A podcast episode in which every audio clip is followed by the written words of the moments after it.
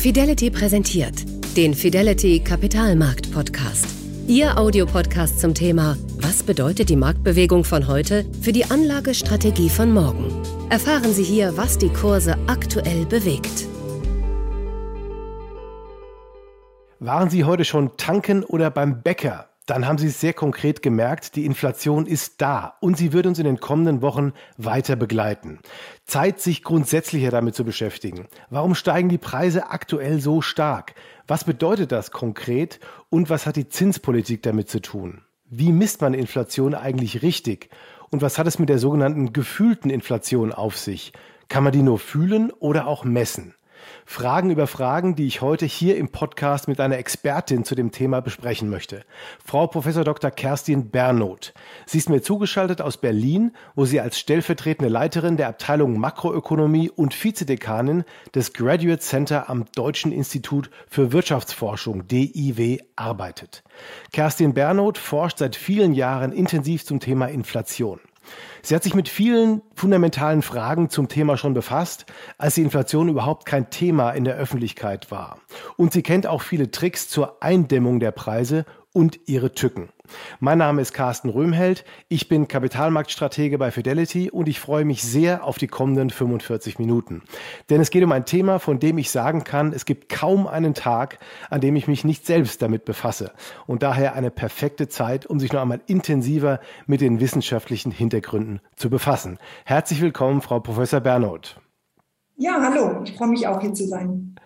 Ich freue mich sehr, dass Sie heute bei uns sind. Lassen Sie uns mal einsteigen mit einer persönlichen Frage. Wie geht es Ihnen eigentlich? Steigt die Nachfrage nach Ihrem Forschungsthema gerade auch so stark an? Spüren Sie sozusagen, wie die Inflation der Inflationsberichterstattung einfach mehr wird? Hm, absolut. Also das ist ähm, wirklich seit ähm, letzten Herbst ist das Thema überall. Und ich kriege wirklich mehrfach die Woche Anfragen äh, dazu etwas zu sagen. Und ich muss echt sagen, Geldpolitik war stinklangweilig. Also es war schon mehr los jetzt als vielleicht noch vor zehn Jahren in den letzten Jahren. Aber ich denke, man merkt an den Anfragen, dass Geldpolitik doch wieder mehr in den Wahrnehmungsbereich der Leute jetzt rückt. Lassen Sie uns mal über eine konkrete Frage sprechen, die besonders viele meiner Kolleginnen und Kollegen umtreibt und auch mich jetzt ehrlich gesagt, jetzt wo das Ketchup aus der Flasche ist. Man fühlt sich an diese legendäre Metapher erinnert, bei der man die Flasche schüttelt und erst kommt lange nichts und dann kommt so viel, dass der ganze Teller voll ist. Also Frage, kommen wir nach dem heftigen Anstieg der vergangenen Monate wieder auf ein normales Inflationsniveau zurück und vor allem wann? Das ist eine sehr gute Frage. Ähm die Unsicherheit derzeit ist enorm, weil wir einfach gerade auch mit einigen Faktoren zu tun haben, die eher politischer Natur sind, wie zum Beispiel die, die Entwicklung der Energiepreise. Da können wir den drohenden Krieg zwischen Russland und Europa erwähnen. Also die äh, Energiepreisinflation äh, macht 50 Prozent des derzeitigen Preisanstiegs aus. Das heißt, ähm, und gerade hier in dem Sektor würde ich sagen, ist die Entwicklung ganz schwer vorauszusehen. Aber an, ansonsten, ja, es, es, gibt viele Faktoren, die derzeit für die hohe Inflation sorgen. Da können wir auch nachher nochmal im, im, im Detail drüber sprechen.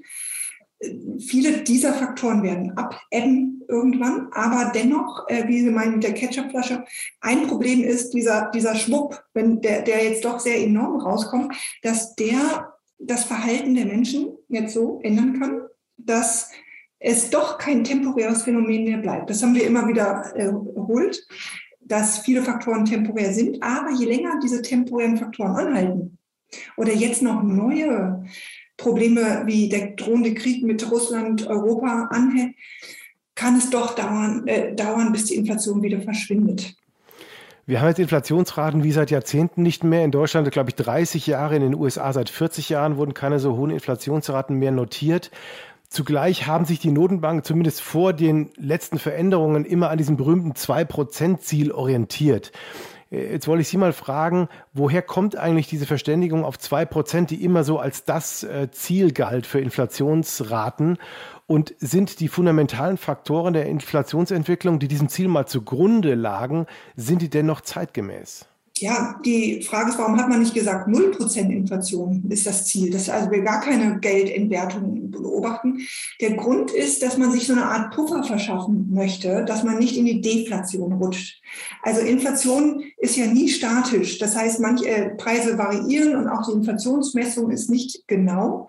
Äh, und wenn man sagt, wir peilen 2% an, dann hat man einen, einen Sicherheitspuffer einerseits um doch aus Versehen in der Deflation zu landen. Das heißt, wenn das Preise sinken, und das äh, haben wir im Fall von Japan gesehen, ist für eine Wirtschaft ganz äh, schädlich auch und schwer da wieder rauszukommen, äh, weil keiner mehr konsumiert und investiert und immer denkt, morgen ist mein Geld mehr wert, ich warte. Und das heißt, mit zwei Prozent hat man sich einmal schon so einen Sicherheitsabstand geschaffen, äh, indem man nicht null sagt. Der andere Grund ist auch gerade im Euroraum, wir sind äh, 19 Mitgliedstaaten, nicht jedes Land hat gerade dieselbe Inflationsrate. Auch dort ist es wieder, dass man sagen kann, manche Länder haben niedrigere Inflation, andere haben höhere. Ähm, und durch zwei Prozent im Mittel vermeiden wir auch, dass einzelne Volkswirtschaften im, im, im Deflationsbereich enden. Und last but not least, eine milde, moderate Inflation ist wachstumsfördernd, weil jeder einfach sagt, bevor ich mein Geld auf dem Sparbuch lasse, werde ich doch besser jetzt investieren äh, in, in Wertpapiere. Ich werde mein Geld zur Bank tragen, dass die Bank wieder in Form von Krediten weiterreichen kann. Ich kaufe Aktien, ich investiere in irgendwas Rentables. Also es kreiert Wachstum. Besonders wenn die Realrenditen wie jetzt gerade tief im negativen Bereich sind, dann ist die Motivation natürlich besonders hoch. Kommen wir mal auf die aktuelle Diskussion. Es gibt ja immer wieder auch Forderungen, dass der Staat eingreifen soll. Gerade Sie haben vorhin die hohen Energiepreise erwähnt, die ja sozial auch durchaus kritisch zu sehen sind. Und dass der Staat eben in bestimmten Sektoren einfach Preise festlegen sollte. Ich bin natürlich von solchen Vorschlägen etwas irritiert, weil man damit eigentlich die, die wichtige Signalwirkung von Preisen untergräbt und halt staatlich eingreift. Wie sehen Sie denn das? Ist der Staat möglicherweise eben aus sozialen Gründen irgendwann gezwungen, Preiskontrollen einzuführen? Ich bin komplett auf Ihrer Linie, dass ich auch sagen würde, dass Preiskontrollen kein adäquates Mittel jetzt sind, um äh, steigende Preise vorzubeugen. Äh, es führt einfach nur zu, zu Marktverzerrungen. Viel besser wäre es, der, den Gründen nachzugehen, warum die Preise gerade so stark steigen. Da kann man jetzt zum Beispiel, also gerade wenn wir sagen, es gibt einen Markt mit Wettbewerb, sind steigende Preise immer ein Signal, dass es mehr Nachfrage als Angebot gibt. Das haben wir jetzt auch in der Pandemie erlebt. Es gab äh, Probleme bei der Zulieferung von Zwischenprodukten, von Rohstoffen, warum dann die komplette Industrieproduktion in Stocken geriet. Ähm, also wir haben verknapptes Angebot, gleichzeitig eine sehr kräftige Nachfrage, weil die Leute sehr viel gespart haben während der Pandemie. Man ging nicht mehr ins Restaurant, nicht mehr ins Theater und dann sagen die Leute, dann kaufe ich mir jetzt ein Auto äh, stattdessen. Also, und das Auto kann gerade aber nicht geliefert werden. Und das sind jetzt so Probleme, die sektoral zu Preissprüngen führt. Da wäre dann im Prinzip die Lösung, dass man jetzt einfach sagt, die Transport, hofft, dass die Transportwege wieder geöffnet sind, wenn die Pandemie abebbt und dass es einfach hier wieder, äh, dass die Lieferengpässe wieder äh, abebben. Aber ein großer Teil geht natürlich auf die Energiepreise zurück. Auch dort kann man theoretisch sagen, ja, was machen wir gegen diese hohen Energiepreise? Hier haben wir auch wieder das, äh, dass wir sagen, wir haben eine, ein zu knappes Angebot der Nachfrage. Da ähm, können wir, wir haben schon äh, gerade vorhin die Gunde erwähnt, der Konflikt mit Russland. Hier wäre natürlich dann jetzt die Lösung, dass man sagt, wir bauen uns äh, mehrere Optionen in Zukunft, dass wir nicht so abhängig sind von einzelnen Erdgaslieferanten. Äh, das kann geschehen durch den Ausbau erneuerbarer Energie äh, zum Beispiel, aber das dauert Zeit. Also das ist jetzt nichts, was wir sofort jetzt gerade in dieser Energiekrise äh, machen können. Und von daher haben Sie einen guten Punkt. Was machen wir mit dem sozialen Druck, der gerade entsteht, gerade bei den ärmeren Haushalten, die angewiesen sind, äh, zum, zur Arbeit mit dem Auto zu fahren und an der Tankstelle einfach bald nicht mehr wissen, wie sie das zahlen sollen. Kann ich gerne jetzt auch was zu sagen, was ich denke, was das Sinnvollste ist, statt jetzt zu sagen, wir deckeln die Preise und der Staat bezahlt im Prinzip den Rest. Ähm, das äh, ist kein, kein sinnvoller, äh, keine sinnvolle Maßnahme. Die ähm, Koalition hat ja schon Maßnahmen ergriffen, indem sie jetzt gesagt hat, dass Haushalte mit im unteren Einkommenssegment ähm, ein, äh, einen Zuschuss erhalten. Ähm, das ist sicherlich ähm, äh, hilfreich, gerade für die äh, ärmeren Haushalte. Aber generell gilt jetzt, wenn wir weitere Maßnahmen überlegen, dass staatliche Stützungsmaßnahmen die sogenannten drei Ts erfüllen müssen. Das sind also timely, temporary und targeted. Also wir sollten zügig, zeitlich befristet und gezielt bezahlt werden. Und eine Lösung, die diskutiert wird, ist, ähm, dass man jetzt zum Beispiel ähm, Tankgutscheine oder äh, ja, so, äh, austeilt. Das halte ich ehrlich gesagt für keine gute Lösung. Der psychologische Effekt bleibt nämlich bestehen. Ich, ich habe dann zwar den Scheck von 150 Euro, äh, gehe da vielleicht einmal von dem Supermarkt, aber ich gehe trotzdem an die Tankstelle und sehe die enorm hohen Preise. Ich sehe meine Stromrechnung, das bleibt. Und das heißt im Kopf der Leute, diese Inflationswahrnehmung. Ähm, was effektiver wäre, wäre äh, zum Beispiel die Steuern auf Strom temporär zu senken, solange wir eben diese Energiepreise jetzt haben. Das geht schnell, also temporary. Es ist äh, ähm, und kann auch schnell wieder zurückgenommen werden und kann auch schnell umgesetzt werden. Das könnte man jetzt überlegen. Sehr gut, also zumindest eine kurzfristige Möglichkeit zu reagieren. Sie hatten ja schon längerfristig angesprochen, dass man äh, äh, die, die Alternativen ausbauen muss, dass man eben äh, sehen muss, möglichst diverse, ähm, ein diverses Angebot bereitzustellen. Jetzt frage ich mich, wie die Klimapolitik aus Ihrer Sicht langfristig ähm, mit der Inflationsentwicklung in Verbindung zu bringen ist. Denn ich könnte mir vorstellen, und man hat es ja schon gesehen, dass auch CO2-Preise auf Dauer natürlich steigen müssen insgesamt und dass da noch ein weiterer Druck insgesamt auf die Energiepreise in Zukunft ähm, bei dem Rennen nach Net Zero sozusagen auf uns zukommen wird. Glauben Sie, dass die künftige Klimapolitik oder die aktuelle und künftige Klimapolitik eher inflationstreibend sein wird? Ja, also definitiv. Also zu Recht spricht man von einer Green Inflation.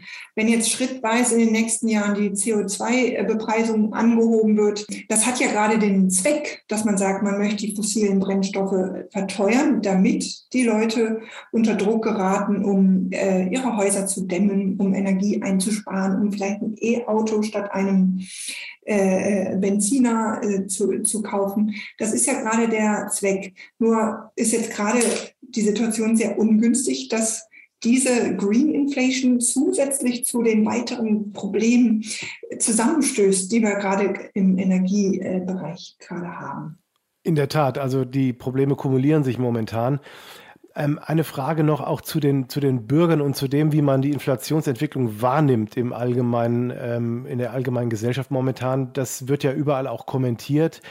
Und auch wenn einige Kommentatoren sagen, dass wir einige der Inflationstreiber in Zukunft sich wieder, dass sich die wieder zurückentwickeln werden, ist es doch zumindest möglich, dass die Arbeitnehmer momentan einfach eine Kompensation auch für die höheren ähm, Preise haben wollen und sich damit so eine Art Lohnpreisspirale ergeben könnte, die dann wiederum äh, sozusagen ähm, ein, ein verstärkender Effekt noch wäre für Inflation. Wie hoch sehen Sie die Gefahr, dass eine solche Lohnpreisspirale äh, passieren kann? Ja, die Gefahr ist absolut da, äh, denn je länger jetzt diese ähm, erhöhte Inflation da ist, umso wahrscheinlicher wird das, dass die Leute bei den, äh, die, äh, meistens verhandeln ja nicht einzelne Arbeitnehmer mit dem Arbeitgeber, sondern es werden äh, zum Teil ja tariflich Löhne ausgehandelt, dass die aber dann irgendwann natürlich sagen, wir möchten eine Kompensation für die äh, für den Preisverfall unseres äh, unserer Löhne haben. Äh, das heißt, je länger das jetzt gerade so anhält, äh, diese erhöhte Inflation, umso wahrscheinlicher wird es, dass äh, diese Inflation in den nächsten Tarifverhandlungen Einfluss haben werden. Also durchaus möglich, dass wir hier noch einen weiteren Push sehen werden, was die Inflationsentwicklung durch die Löhne eben betrifft, die ja bisher noch, zumindest in Europa noch nicht so massiv reagiert haben. In den USA sieht man das schon in Ansätzen jedenfalls.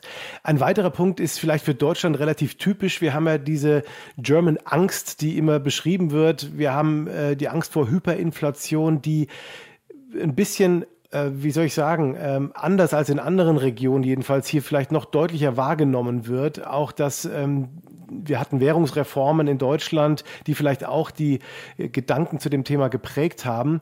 So eine Art Trauma auch in Deutschland vor Hyperinflation. Ist da was dran, äh, dass es wirklich eine unterschiedliche Wahrnehmung gibt, auch in Deutschland, oder diese Angst vor Inflation so ausgeprägt ist?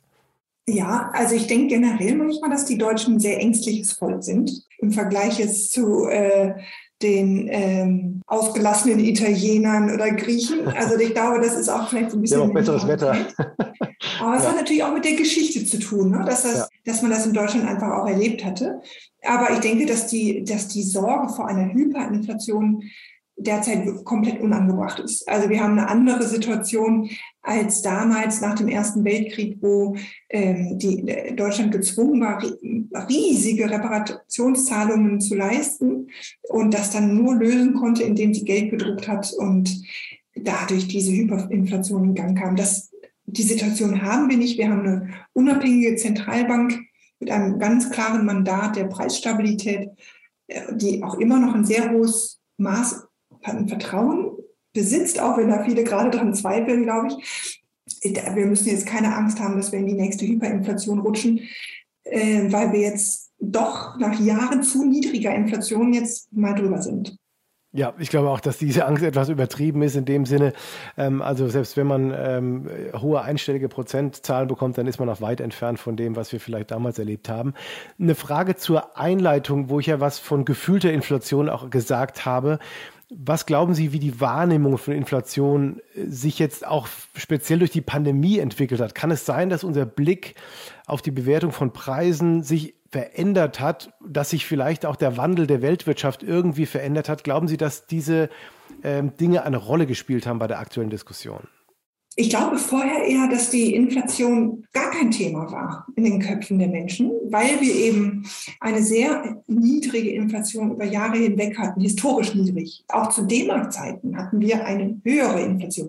Das glauben viele einfach gar nicht. Ich hatte neulich die erste Diskussion mit einem Verwandten, dass, der sich äh, auch hier, ja, und jetzt geht alles den Berg runter. Und da habe ich gesagt, also 3,1 Prozent Inflation, was wir jetzt im Euroraum 2021 hatten, hatten wir zu D-Mark-Zeiten häufig. Und der Quatsch. Ich so, doch, ich habe die Zahlen runtergeladen. Und ich meinte, das war, dann hat das ganz normal damals im Prinzip. Aber ich denke eher, dass Inflation war so aus den Köpfen raus, weil wir ja immer nur zwischen 1 und 2 Prozent schwankten, manchmal sogar niedriger in den letzten Jahren. Und jetzt ist es schlagartig da, weil wir auch direkt so einen massiven Preissprung haben. Das ist schon was medial natürlich jetzt sehr präsent präsentiert wird. In jeder Talkshow kommt man nicht drum herum, aber auch zu Recht, weil es natürlich die Leute gerade im Energiesektor, es gibt Untersuchungen, die sagen, dass gerade an der Tankstelle fällt den Leuten ein Preissprung enorm auf. Man guckt immer an die Anzeigetafel, weiß genau, was super Benzin, Diesel kostet und äh, dort ist ja gerade der Preissprung am größten. Ja, also von daher äh, hat, sich da, hat sich die Wahrnehmung tatsächlich geändert, aber was jetzt das mit der Weltwirtschaft zu tun hat, da habe ich mir auch Gedanken darüber gemacht, äh, ob sich da der Blick geändert hat. Ich denke, ja, weil wir, wir leben in einer zunehmenden, wir haben, hatten einen enormen Globalisierungsschub äh, und das wirkte eher deflationär äh, in den letzten Jahren. Also äh, Textilindustrie, alle arbeitsintensiven äh, äh, Tätigkeiten wurden ins Ausland verschoben. Und in, in Deutschland, in, in äh, entwickelten Staaten wurden dann eher die kapitalintensiven Schritte äh, vollzogen. Das heißt, Produktion wurde immer billiger. Und während der Pandemie hat sich das komplett gedreht, dass man plötzlich gesehen hat, oh, hier gibt es doch ein Risiko in, dieser, äh, in diesem neuen ähm, in, in, diesem Modell, dass man sagt, man produziert immer billiger das Handy und das iPhone, weil es in, in, in, Asien hergestellt wird, weil plötzlich die Lieferketten zusammenbrachen und dann kam der Bumerang zurück, dass jetzt einzelne Produkte gar nicht mehr zur Verfügung standen oder nur mit enormen Preisaufschlägen. Ich glaube, die Wahrnehmung hier hat sich dann auch verändert, dass man auch hier sehen sollte, man sollte sich vielleicht auch nicht so abhängig machen und verschiedene Anbieter immer im Petto haben und nicht alles nur global auslagern. Also es hat sich, glaube ich, schon in den Köpfen viel getan. Ja, die Tatsache, dass wir jetzt auf einige Güter warten müssen oder auch für Dienstleistungen irgendwie warten müssen, ist etwas, was nicht so gewohnt ist. Man hat wirklich durch diese Globalisierung wahrscheinlich erlebt, dass alles in Hülle und Fülle vorhanden ist und man alles sofort zu jeder Zeit an jedem Ort bekommt.